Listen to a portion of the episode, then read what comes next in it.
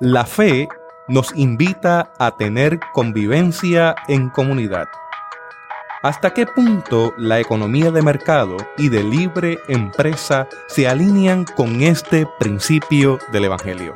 Teotecnología.com presenta Teobytes.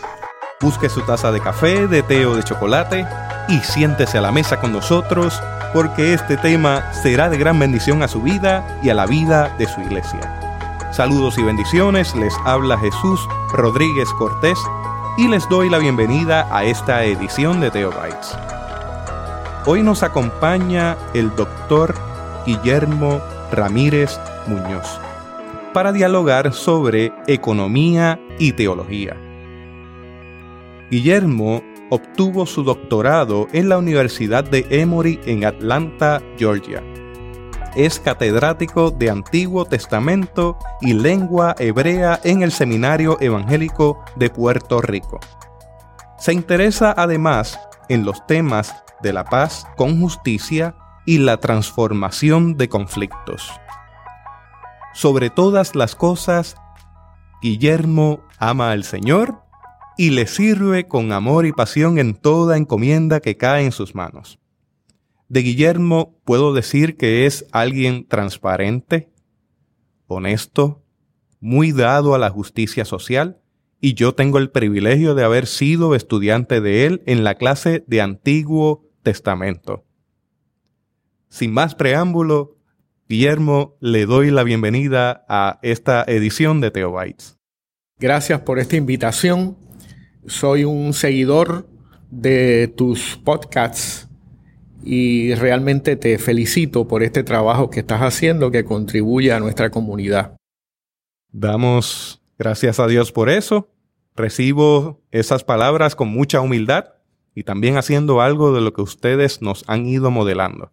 Que esto no es un asunto de quedarse en el salón de clases o encerrado en cuatro paredes. Esto es un asunto de ir a compartir lo que conocemos, lo que vamos aprendiendo con otras personas que también se van a edificar grandemente con lo que tenemos que compartir. Así que gracias Guillermo por todas las cosas que ha aportado a nuestro país y a la teología a nivel local y a nivel de América Latina. Guillermo, ¿podemos hablar de economía en términos bíblicos y teológicos? Uno de los temas que he venido trabajando ya hace unos años es la relación entre teología y economía. Esta relación en un momento dado uno la puede ver bien distante, que tiene que ver la economía con la teología. Y entonces me he dado a la tarea de a través de cursos y a través de conferencias, a través de diálogos, pues abordar ese tema que es un tema fundamental en el Puerto Rico de hoy y en el mundo de hoy. Por ejemplo, ¿qué características debe tener un tema para que sea teológico? Pues yo primero parto de la siguiente premisa. Un tema para que sea teológico es, debe ser fundamentalmente un tema que afecte a lo humano. Cualquier tema sea el que sea, que sea fundamentalmente y genuinamente humano, que trate sobre la realidad humana, es un tema teológico. De hecho, en el curso de Antiguo Testamento lo, lo, expresamos de esa manera. Los temas que se estaban dando en la Biblia, en el Antiguo y el Nuevo Testamento, eran temas que le afectaban a esa comunidad, a ese pueblo. Y por ser temas que le afectaban a ese pueblo, eran temas pertinentes y se convertían en temas teológicos, ¿verdad? Así que hay unos temas que uno ve y los relaciona más evidentemente teológicos, como evidentemente si hablamos del pecado, hablamos de la gracia, hablamos de las escrituras, hablamos de la salvación, hablamos del Espíritu Santo. Son temas que evidentemente son teológicos. Pero cuando hablamos de la política, pensamos que está distante. Y me gusta abordarlo de la siguiente forma. El tema del poder, el tema del egoísmo, el tema del mal, la violencia, eh, el racismo entre los seres humanos, la explotación de unos por otros o contra otros, el cuidado de la naturaleza, todos esos temas generales que uno podría decir que son temas generales, en un sentido también son temas teológicos, aunque son temas más distantes de la visión que uno tiene de la teología. ¿Por qué decimos que son temas teológicos? Porque si esos temas abordan o están relacionados con el ser humano y si esos temas están relacionados con la plenitud de vida o la falta de plenitud de vida, en ese sentido son temas que nos interesan, son temas teológicos y son temas que le interesan al Señor. La diferencia está, y eso lo podemos ver en las iglesias, cómo nosotros abordamos estos temas. Por ejemplo, en los programas de noticias, hay programas de noticias sensacionalistas, o hay programas de noticias que solamente están a la búsqueda de problemas. En esos, en esos programas se explota el sensacionalismo, en esos programas se explota eh, el conflicto. Cuando nosotros abordamos el asunto de la economía, evidentemente es y reconocemos que es un tema polémico, tiene un grado de mucha polémica por las implicaciones que tiene. También es un tema que en muchas esferas es delicado porque implica condiciones y situaciones a muchas personas. Sin embargo, todo tema que tenga que ver con la falta de plenitud o la plenitud de vida a las personas, a la comunidad, es un tema teológico. Así que el reto para nosotros en la iglesia, en la academia, en, las conversaciones cristianas está cómo vamos a abordar estos temas y que se vea que nuestra preocupación es genuinamente teológica y es para el bien de la comunidad y no para el bien de unos vis a vis el mal de otros. Tradicionalmente se ha abordado este tema y teólogos dicen que hay tres formas de explicar o de ver la relación entre fe y economía. Una que es la más común, hemos pensado que sencillamente son temas conflictivos. El tema de economía está por un lado y el tema de la fe está por otro.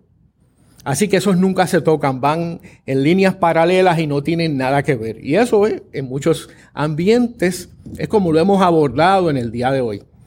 Otros han hecho un poquito de adelanto de esa relación, pero entonces han visto la fe y la teología subordinando, sometiendo la economía sin darle el respeto a la economía y y en ese sentido con poder, sometiendo, valga la redundancia, la reflexión eh, económica. La tercera alternativa, que es la tercera que nosotros, la alternativa que nosotros fomentamos, es una alternativa donde respetamos. Son dos esferas de la vida fundamentalmente humanas. Evidentemente la teológica y la económica. Y así que tenemos que respetar esas dimensiones y respetándola entonces creamos un ambiente, una esfera donde se dialogue. Una no esté sobre la otra, sino que estén en ese diálogo fructífero. Por ejemplo, a través de la historia, el tema de la economía, desde los griegos, con Genofonte, Aristóteles, se había hablado de la economía de dos formas. Una era eh, este término griego casi muy parecido al término del español, oikonomía. Oikonomía es una palabra compuesta, tiene la primera parte oikos y la, la segunda parte nomos. Oikos es casa y nomos es administración, es cuido de la casa. Pero en tiempos griegos, Genofontes y Aristóteles hacían otra distinción. Y en lugar de economía hablaban de crematística. La crematística entonces ellos la criticaban porque estaba dirigida a la búsqueda de la ganancia, estaba dirigida a la búsqueda de la acumulación y decían que en tanto y en cuanto una comunidad fomentara la búsqueda de la ganancia y la acumulación en perjuicio de la comunidad, en esa medida criticaban la crematrística, la búsqueda de la eh, acumulación. En el contexto bíblico, el término hebreo que se usa es un término también compuesto y está el primero, el término de casa, bef al, bef al, lo que está sobre la casa. Bien parecido a lo que hablamos de oikonomía, la administración de la casa. Desde esa perspectiva, a mí me gusta fomentar y decir que nosotros como cristianos y cristianas tenemos una necesidad y un llamado a cultivar el cuidado de la vida, el cuidado de la casa. Pero la casa no solamente el edificio donde uno vive, la casa, la comunidad, el vecindario, el pueblo, la región y en ese sentido toda la tierra. Somos llamados al cuido de la casa, al cuido, al mantenimiento saludable, porque yo lo puedo cuidar, pero que sea saludable para todos, ahí está la diferencia. Nosotros tradicionalmente empleamos el término mayordomía. Sí, eso quería preguntarle, porque me parece que mayordomía es un término un poco más moderno que el término o economía. Bueno, el término mayordomía es un término contemporáneo que evidentemente surge y está relacionado para el siglo XVIII o XIX, donde se asume que el cristiano o la cristiana es una persona que está a cargo de. El problema es que el mayordomo y la mayordoma en el siglo XVIII y siglo XIX hacía el trabajo del terrateniente o el latifundista. Y en ese sentido distorsiona porque Dios no es un terrateniente ni es un latifundista. El mayordomo aún estaba sujeto a los intereses y a las visiones de, ese terrateniente, de ese latifundista. En el caso de nosotros, compartimos, somos co-creadores con el Señor, estamos compartiendo esa gracia que nos ha dado de cuidar la vida, cuidar la tierra. O sea que debemos tener claro que la imagen de mayordomía puede traer también esta imagen de este dueño de algo, o de, en este caso, de personas que se consideran cosas y que usualmente venían de mano de obra eh, esclava, donde la comunicación va en una dirección y es así y se acabó y vas a cumplirlo porque me perteneces. En el caso entonces del reino de Dios, ese término choca porque Dios nos hace copartícipes del acto creador. Exacto. Va por el, el área donde quiero desarrollar. Nosotros tenemos un entendimiento de la vida diferente al entendimiento que tenía el mayordomo versus el terrateniente, que era ese esclavo, que a pesar de que tenía a su cargo otras personas, pero las tenía en el sentido más limitado de la palabra. Y aún la, la divinidad estaba sobre todos ellos, explotándola y dándole directrices. Dios está sobre la tierra, sobre nosotros, bendiciéndonos y dándonos la oportunidad de que nosotros podamos ser co-creadores. No vamos a ser dioses, pero tenemos la, la virtud y la bendición de contribuir en esa creación de Dios, de seguir extendiendo esa creación. Así que partimos de la, de la premisa, y aquí podríamos dar muchas premisas que no tenemos el tiempo acá, de que la vida es un regalo. La vida, como tú decías, no es una mercancía que yo la utilizo para la compra o la venta. La vida no es una eh, mercancía que yo la puedo utilizar para tener beneficios particulares para mí. La vida es un don que yo la utilizo para, o la, la, sirvo para el bien de todos y todas. Así que desde esa perspectiva yo quisiera quizá resumir en, en, esta, en esta parte y decir, cuando nosotros vemos la economía, vemos la economía, el cuidado de la vida al servicio de la vida, no la vida al servicio de la economía o de las instituciones que dicen lo que es correcto y lo que es incorrecto. Desde esa perspectiva me gustaría pasar a otro punto que es medular y que va en la línea de esto, es los casos bíblicos. Ahí tendríamos para, para muchas horas, ¿verdad? Pero casos bíblicos que suponen una preocupación de la economía, de la administración, del cuidado de la vida. Y, entre eso, pues qué mejor pensar en el libro del Génesis. Ahí tenemos mucho. Pero yo quisiera partir del capítulo 2 de Génesis, versículo 15, donde nos dice, tomó pues Jehová Dios al hombre y lo puso en el huerto del Edén, para que lo labrara y lo cuidara. Es interesante que desde un inicio se veía ese entendimiento que la función, la responsabilidad la bendición del ser humano, ese hombre es el ser humano, era cuidar, labrar, no era explotar, no era obtener ganancias individuales, era para cumplir los propósitos de Dios. Así que vemos esa línea y, esa expresión también da una idea normativa, que es la voluntad de Dios. La voluntad de Dios es que cuidemos la vida, el mundo, la casa, la creación para el bien de todos, ¿verdad?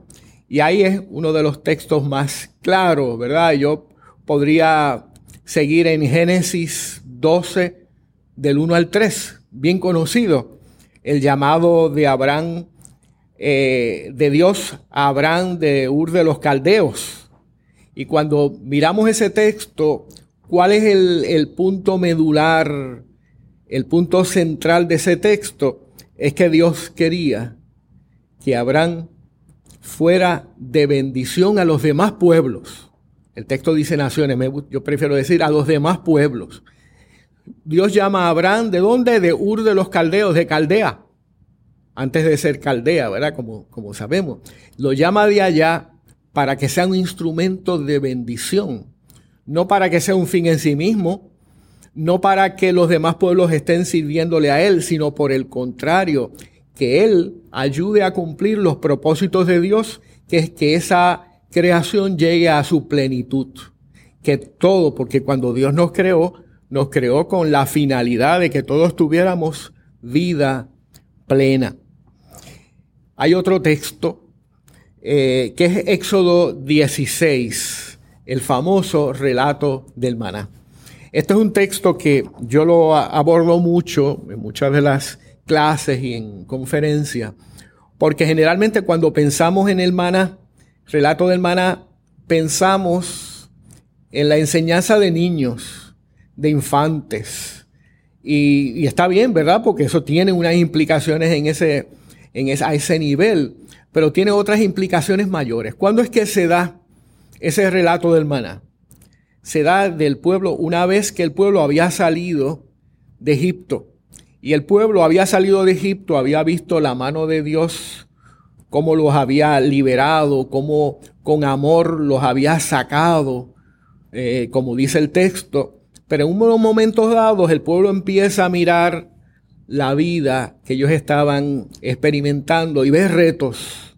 Había desiertos, había situaciones difíciles, había necesidad de comida. Y entonces se desaniman, entonces se desesperan, se frustran. En lugar de recordar el Dios que los había sacado de Egipto, que los había llevado a través del mar, de los juncos o del mar rojo, y que los había liberado, que les había estado dando vida. Entonces en ese momento eh, se frustran, se ponen rebeldes y van donde Yahvé para que, para que les dé el maná. Cuando Yahvé les da el maná, yo pienso y muchos otros este, eh, teólogos y teólogas, les da una llave desde bien temprano en el libro del Éxodo. Les da la llave para entender en gran medida el cuidado de la vida. Les dice, lo que yo les doy es para que puedan obtener comida para cada día. Y solamente en el día antes del Shabbat, ahí tomarán para ese día y para el día siguiente. De modo que lo que nos da Dios no es para obtenerlo para nuestra acumulación, para nuestros beneficios individual. Y él le estaba diciendo, cada día yo les voy a dar para satisfacer sus necesidades, pero no para acumular para sus riquezas. Solamente entonces el día antes del Shabbat es que pueden tomar para ese día el día siguiente. De ese texto que ha sido medular se ha hablado de la teología de lo suficiente versus la teología de la acumulación. Me llama la atención ese punto porque, por ejemplo, tomamos y hacemos nuestro el Salmo 23, que dice que Jehová es mi pastor, nada me faltará. Entonces, hay quienes utilizan ese nada para visualizar que tienen una cantidad de recursos sin límites y de sobra, cuando el texto bíblico pudiera examinarse desde la traducción de que Jehová es mi pastor, tengo todo lo que necesito. Más allá de ese nada me faltará. Es que en el momento inmediato voy recibiendo de parte de Dios lo que necesito. Ni más ni menos. Sí, precisamente en ese punto eh, debemos este, afirmar que hay una diferencia entre nuestras necesidades y nuestros deseos. Tradicionalmente, yo vengo de la administración, escuela de administración de empresas aquí frente al seminario, eh, cuando se nos habla de la administración pura, secular, se nos dice que los seres humanos tenemos necesidades, pero se nos dice que el problema con las necesidades es que las necesidades son infinitas.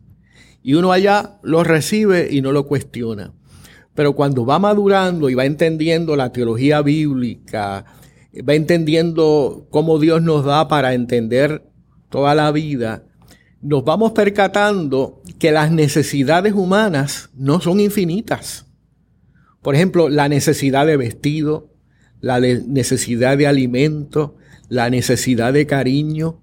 Yo no tengo que estar comiendo y comiendo, llego al problema de la gula, del pecado.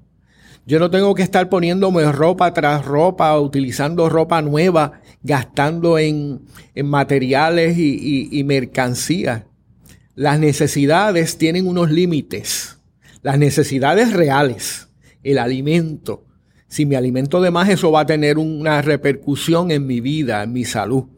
Así que las necesidades son finitas y como tal, yo tengo que ir aprendiendo desde niño, y aquel pueblo estaba aprendiendo desde bien temprano, que las necesidades Dios las suplía, pero eran a su límite. Cuando yo trato, lo, el problema es confundir las necesidades con los deseos. Nosotros los seres humanos tenemos libertad de pensar, libertad de reflexionar, pero en esa libertad a veces se nos va la mano y confundimos y los deseos son los que no tienen límite. Yo puedo querer más. Yo tengo una casa y puedo querer tener otra casa o más grande. Yo tengo un carro, un automóvil y poder querer más, un carro mayor. Si, si en mi casa somos cuatro, por ejemplo, de familia, ¿para que yo necesito una guagua? Si en mi casa somos dos, ¿para que yo necesito un supercarro? Yo necesito un carro que me lleve bien al lugar donde voy y vengo, a la iglesia donde voy no necesito más. Pero entonces en ese proceso hemos confundido y nos han hecho confundir porque hay los medios de comunicación, eh, las mismas corporaciones nos van vendiendo, nos van creando necesidades falsas. Y por eso desde esa perspectiva nosotros hablamos que el Señor nos llena nuestras necesidades, no nuestros deseos. Nos ayuda a educar nuestras necesidades. Nos ayuda a ver otros que necesitan y compartir con otros desde esa perspectiva. Los profetas bíblicos, los profetas del siglo VIII, son un buen ejemplo para demostrar lo que hemos estado diciendo.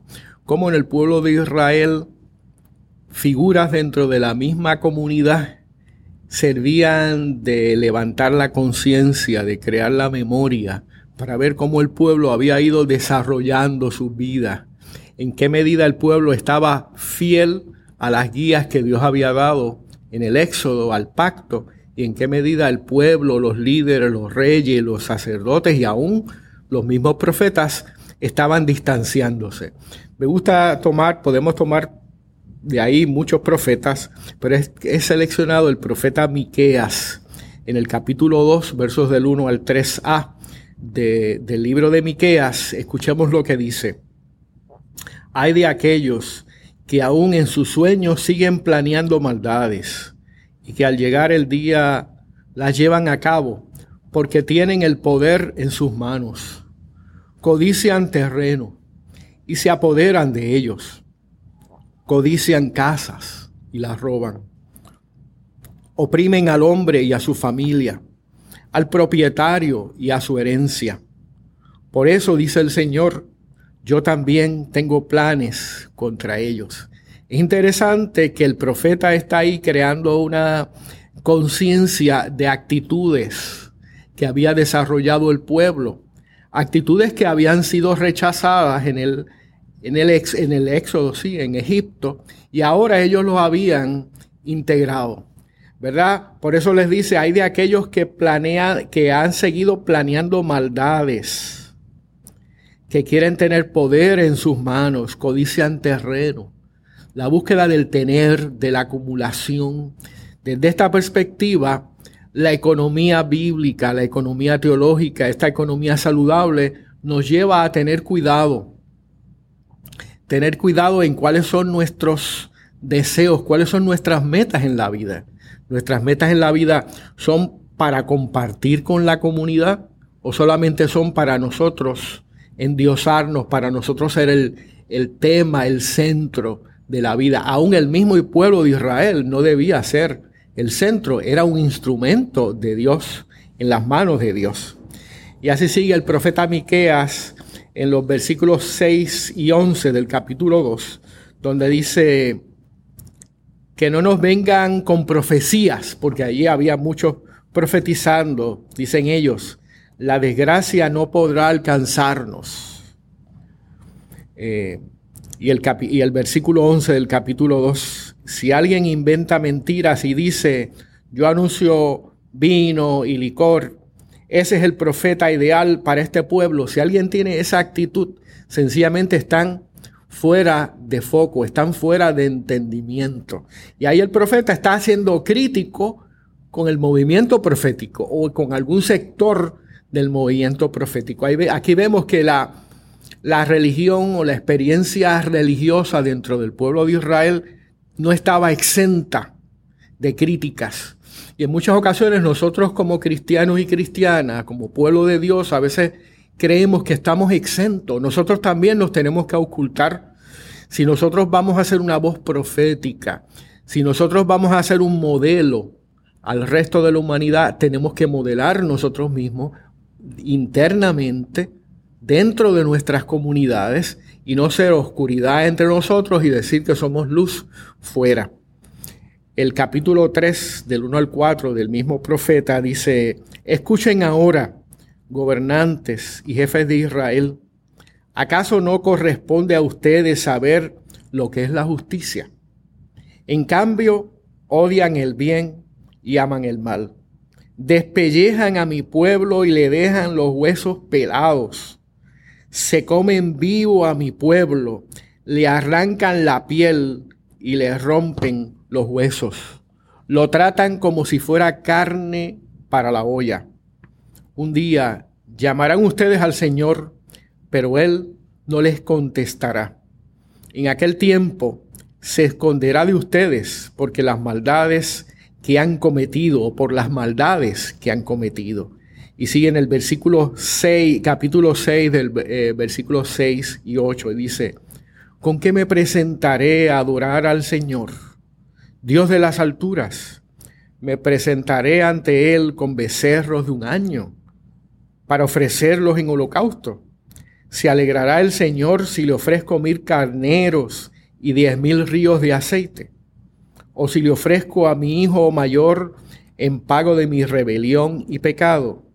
El Señor ya te ha dicho, oh hombre, en qué consiste lo bueno y qué es lo que Él espera de ti.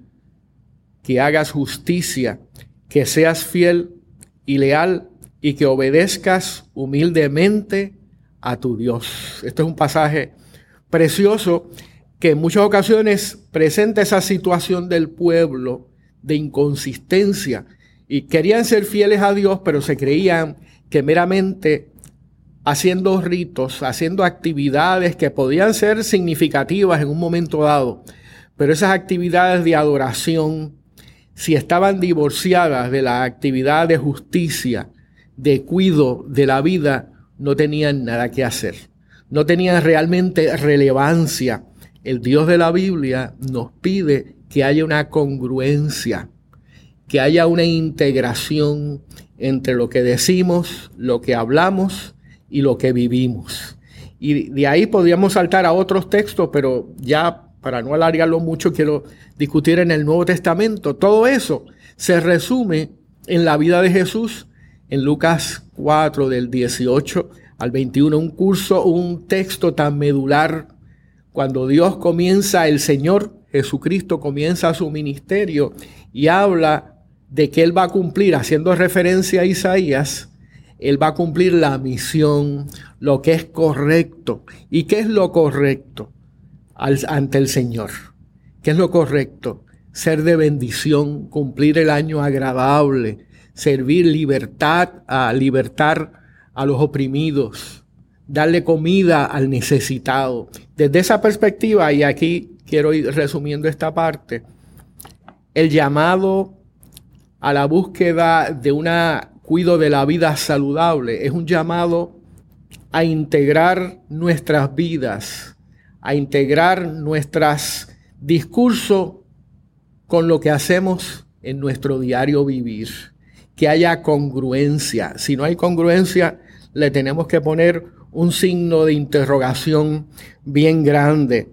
Hoy día entonces lo podríamos quizás ir actualizando el asunto de la ecología, el asunto de la salud, el asunto de la agricultura, el asunto de, por ejemplo, en el asunto de la ecología, cómo hemos estado trabajando, creando corporaciones, desarrollando un, un progreso, entre comillas, una tecnología que ha traído un beneficio para unos que ha ayudado a la acumulación de riquezas para unos, pero ha tenido unos efectos negativos, detrimentales para el resto de la naturaleza y para el resto del pueblo. Recientemente estuve viendo un pequeño documental sobre la mano de obra en China. La mano de obra de estos teléfonos maravillosos que llegan a nuestra mano. Cobran apenas un dólar diario por el trabajo que hacen. Están expuestos y expuestas a químicos que les causa cáncer.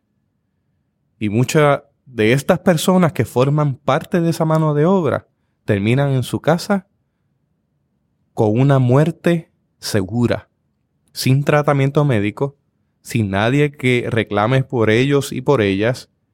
Y decir más, emplean mano de obra de niños y niñas porque tienen los dedos más pequeños para acomodar piezas en ciertos lugares donde una mano de un adulto no podría llegar. ¿A costa de qué? Estamos haciendo la fila para comprar el nuevo iPhone 7 en sus variantes. Teniendo uno que funciona muy bien, porque quiero tener lo último de la moda tecnológica. Entonces, hay que preguntarse si ahí hay un acto de justicia social, que pudiéramos estar endosando el sistema que en ocasiones criticamos. ¿Hasta qué punto endosamos el sistema de opresión, porque es un sistema de opresión, a los más desventajados cuando planificamos el día antes de acción de gracias, a qué hora nos vamos a levantar el viernes para ir a hacer la famosa compra de ventas al madrugador, que es la inauguración de la Navidad aquí en Puerto Rico y yo sé que en Estados Unidos y en otros lugares ocurre lo mismo. Para ir a comprar cosas que no necesitamos, para satisfacer necesidades que no valen la pena. Y esto que Guillermo está trayendo a nuestra mesa de discusión con café en mano es que en ocasiones entramos en una dinámica de mercado donde el mercado tecnológico, el mercado de bienes raíces, el mercado que usted quiera ponerle nombre, nos crean necesidades, fabrican necesidades manipulan a las personas para que respondan a una oferta y demanda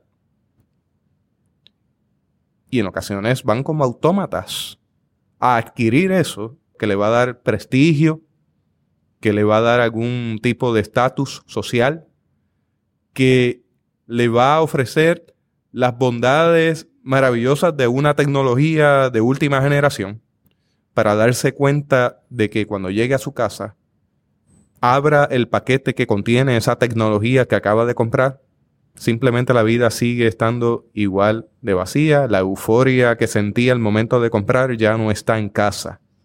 Mis problemas siguen estando ahí, mis situaciones siguen estando ahí, y aquello que compré no llenó las expectativas. Exacto, yo creo que has resumido mejor de lo que yo lo hubiera hecho. Eh, eh, cuando hablamos de la fe y del cuidado de la vida, entonces en un momento dado nos tenemos que preguntar éticamente las vidas que hemos desarrollado con tantos beneficios entre comillas o tantos adelantos tecnológicos, que muchos de ellos nos ayudan y evidentemente los reconocemos, pero en qué medida ese crecimiento tecnológico, ese crecimiento industrial, ha estado a costa y va a estar a costa de la vida, de la salud de la humanidad. Como lo hemos visto.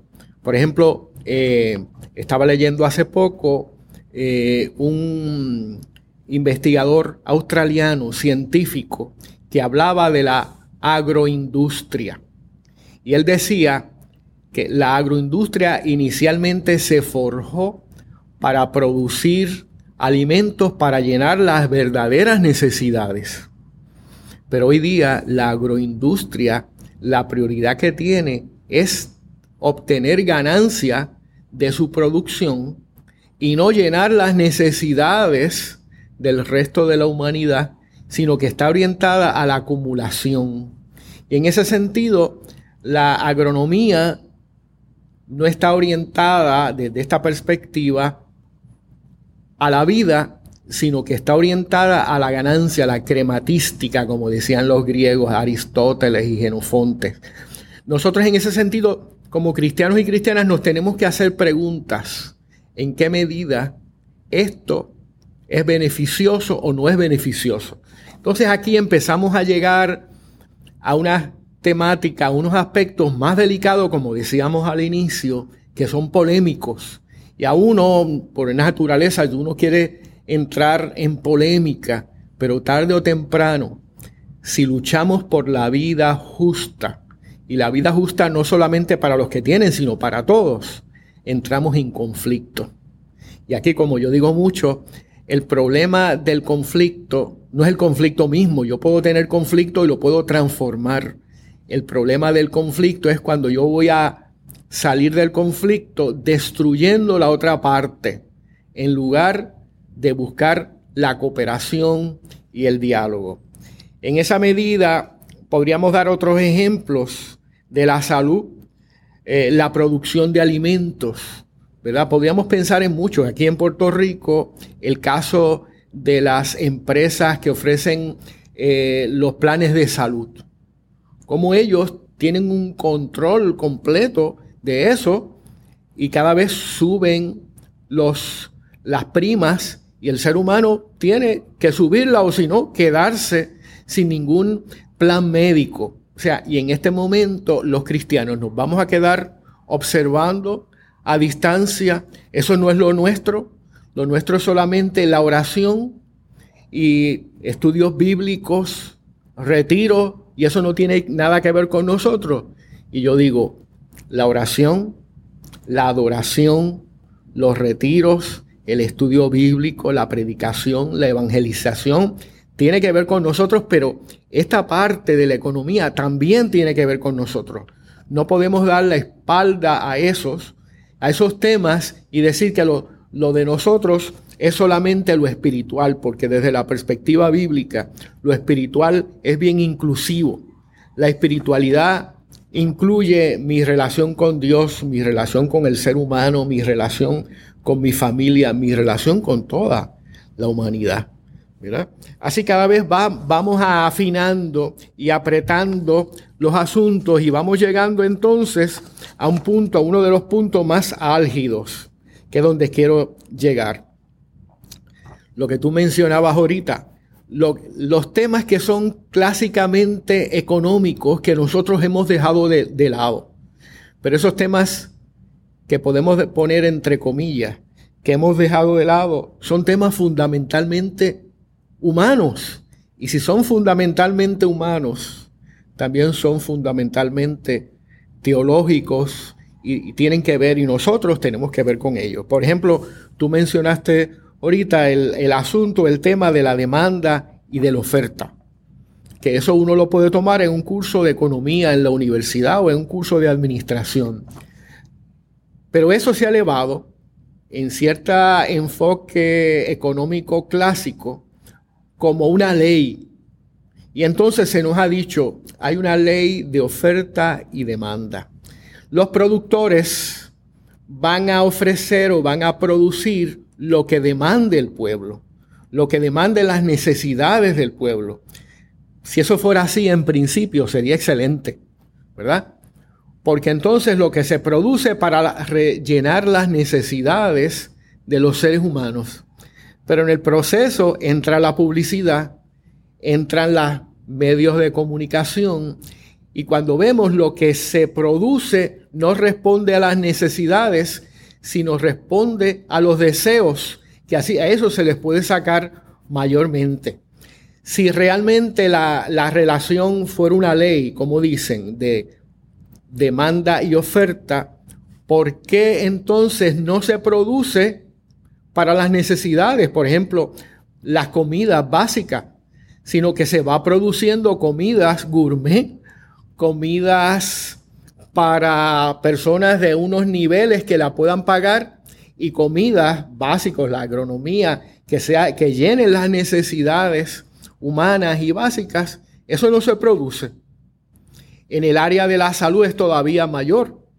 Por ejemplo, eh, tanta necesidad que hay hoy día de problemas con diabetes, problemas de diferente naturaleza y se produce más, se ofrece más para llenar las necesidades, por ejemplo, de cirugía, eh, cirugías plásticas, que tienen que ver con el lujo, que tienen que ver con lo secundario y no con cirugías que tengan que ver con la esencia, con las necesidades reales.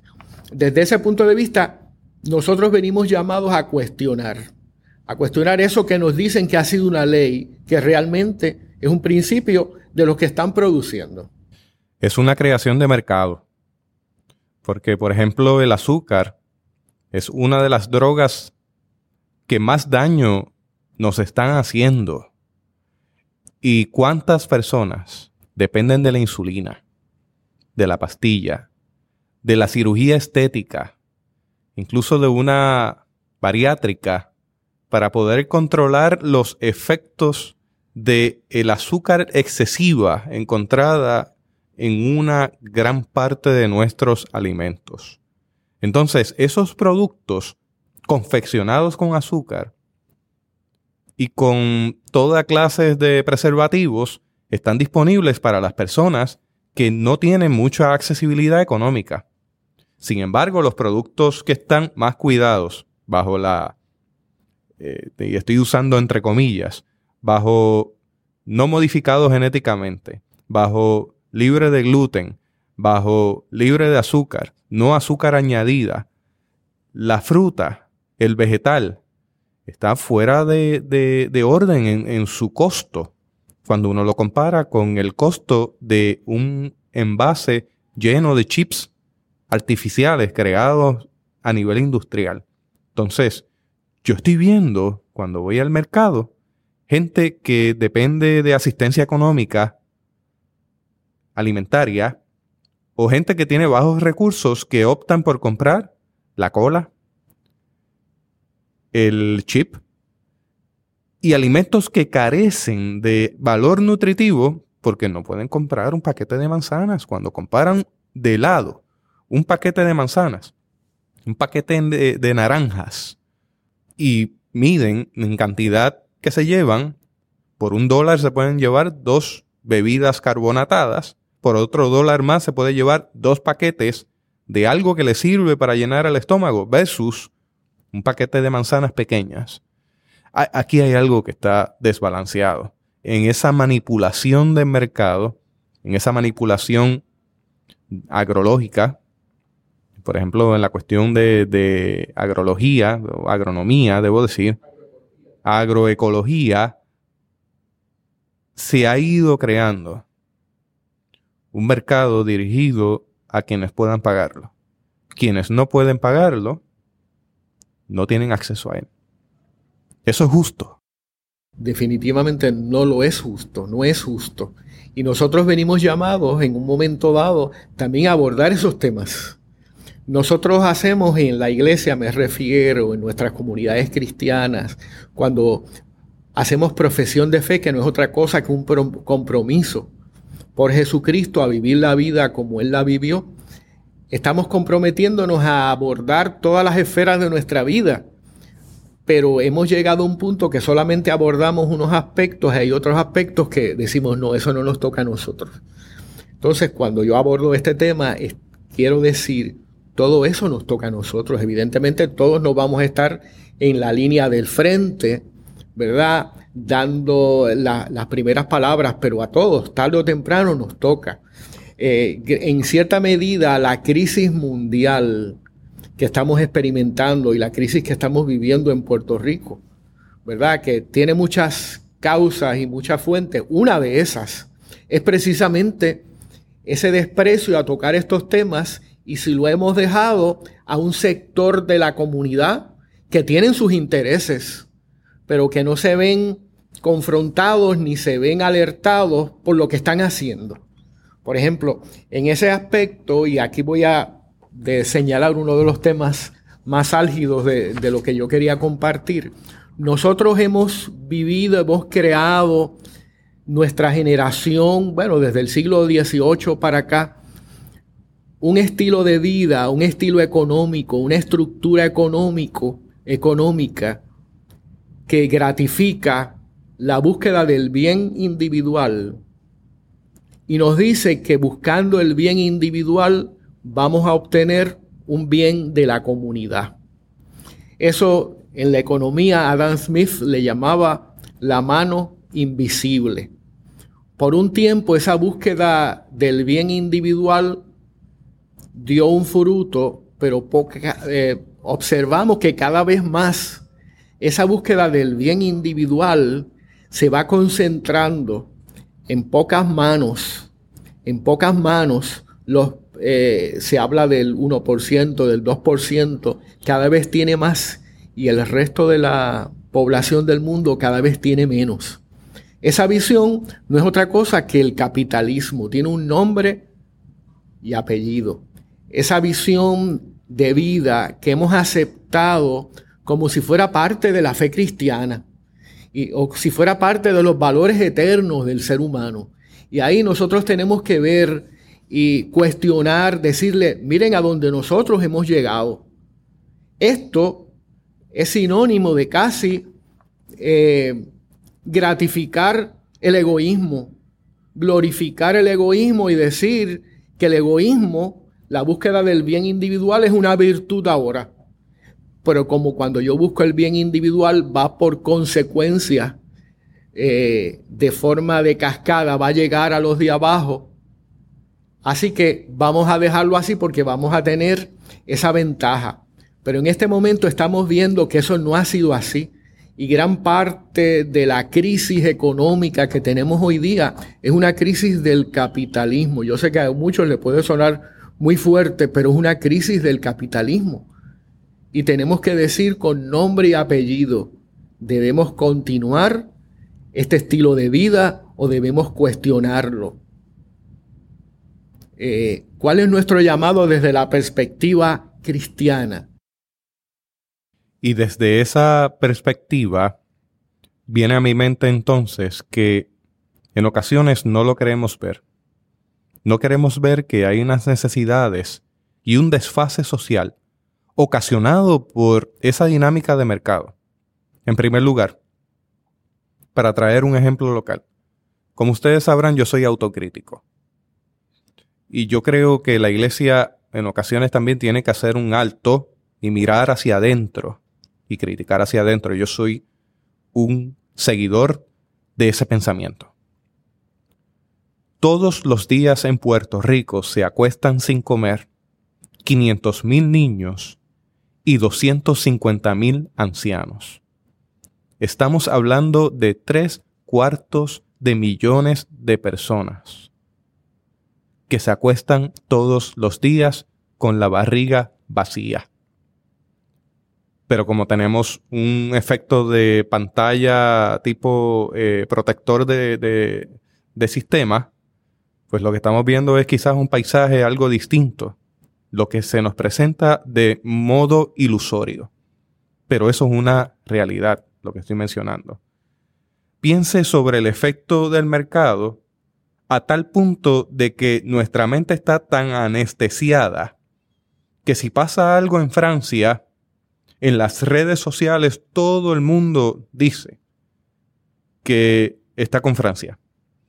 Y no lo descartamos y por supuesto somos parte del sentir el dolor de nuestro hermano país francés. Sin embargo, recientemente pasó algo en Haití, donde un huracán poderoso acaba de barrer con la costa occidental. Prácticamente no se menciona en los medios. Yo no veo banderitas de Haití en Facebook, en Twitter, en Instagram. Prácticamente nadie le presta atención. Y queremos dejar claro que eso es parte de un problema económico, donde Haití está pagando por haberse independizado y haber salido de un sistema colonial. Y al día de hoy todavía se le pasa factura a esta nación que también son hijos e hijas de Dios.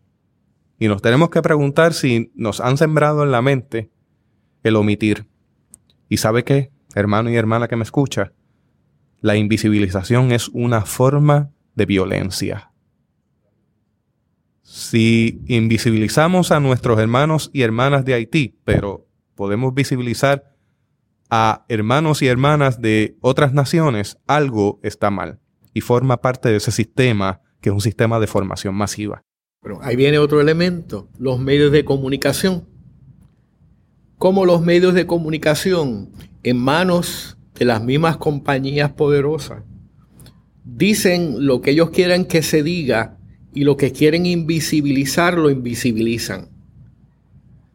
entonces empezamos a ver esa relación de cuando se habla de la globalización, se habla de la globalización de unos que tienen, de unos que tienen el poder, que producen los alimentos o los, las mercancías y luego nos dicen también qué es lo que debemos consumir y no consumir. Y cuando tú tienes por la, televisión, la prensa, la radio, eh, ahora el Internet, está siendo bombardeado con toda esa información. Cuando tú vas a tomar decisión, sigues inconscientemente esa información, te está controlando. ¿verdad? Y dentro de este sistema egoísta que hemos creado, que tiene las implicaciones en la economía, seguimos fomentando esa visión y para ir concluyendo, lo último es lo que nosotros llamamos libre empresa. Libre empresa, cuando uno lo escucha inicialmente, dice, ay, qué bueno, libre empresa, hay libertad. Pero libre empresa lo que significa es no regulación. No vamos a regularlas, que ellas mismas se regulen. Pero ¿quién puede competir con las grandes compañías? ¿Quién puede hacerle frente? El empresario pequeño no puede, la farmacia pequeña no puede ante las farmacias grandes. El vendedor en las tiendas por departamento pequeñas no pueden con frente a las tiendas por departamento gigantescas. Entonces, ¿qué dice la iglesia? ¿Qué dice la fe? ¿Qué decimos los cristianos? En ese sentido, eh, yo quisiera ir redondeando y decir, ¿qué alternativas tenemos? Y esa es precisamente la pregunta que tengo, porque a mí me gustaría, Guillermo, algo práctico. Hemos dedicado cerca de 50 minutos en discutir desde el aspecto teológico, bíblico, la trayectoria del concepto de oeconomía, mayordomía. Hemos ido hablando ya en actualidad porque hay que darle actualidad. No hemos sido justos con el tiempo porque hay faltan cosas por discutir. Pero a mí me gustaría eso. ¿Cómo aterrizamos aquí con alternativas al sistema económico actual? Para empezar esa respuesta, yo diría que nuestra primera actitud debe ser ser críticos. Hemos estado enfatizando la competencia, hemos estado enfatizando el que es primero, el que llega primero. Yo creo que este es un momento donde lo que debemos fomentar es la cooperación. Como en lugar de la competencia, en lugar de quién es primero, fomentemos cómo podemos cooperar para que todos tengamos vidas saludables, vidas justas. No es que nadie tenga menos, pero el que tiene de más que comparta. Y ahí el movimiento cooperativista ha hecho una gran contribución en la vida de la humanidad, pero el, movimiento cooperativista se ha tenido que enfrentar al movimiento de la banca privada, que esos son otros eh, aspectos que son muy fuertes y esa banca privada que también es dueña de los medios de comunicación, que también es dueña de lo que se produce, nos dice qué es lo correcto y qué es lo incorrecto.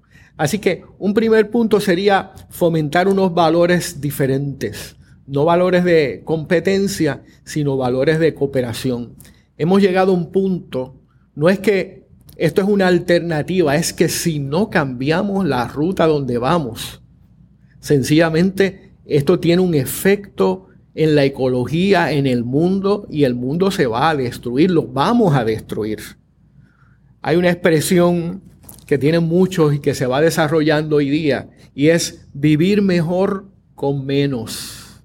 Nosotros tenemos que entender que podemos vivir mejor o quizás podemos vivir más con mucho menos. No podemos pretender seguir sacándole a la naturaleza, no tomando lo que necesitamos cada día, sino tomando lo que tenemos ese día, más acumulando lo que próximo que debiéramos tomar los, los otros días, acumulando y acumulando, necesitamos tomar lo justo, vivir con lo necesario, vis a vis, vivir acumulando materiales, mercancía, en ese sentido de gula que no nos satisface nada.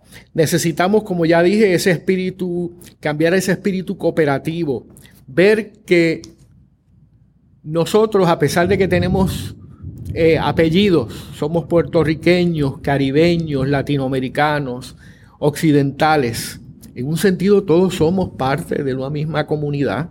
Esos son apellidos, pero somos en un fundamentalmente seres humanos. El Dios que nos creó nos llamó hacer de bendición a todos los seres humanos, no de unos pocos. Que ese fue el gran reto que tuvo Israel y el reto que tenemos nosotros hoy día. Debemos vivir nuestras vidas como un don. La vida es un regalo de Dios y si es un regalo, lo debemos cuidar. Es un regalo que debemos cuidar, es un regalo que debemos compartir. Independientemente de la estructura económica que estemos utilizando, esa estructura económica debe estar al servicio del ser humano.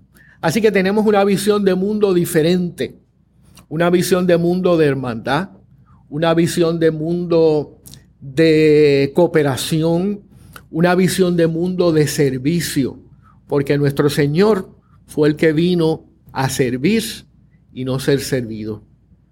Y con eso quisiera quizás concluir, si somos seguidores, si somos comprometidos, si estamos comprometidos, hicimos profesión de fe por el Señor que vino a servir y no ser servido, eso se tiene que manifestar en todas las estructuras de nuestra vida.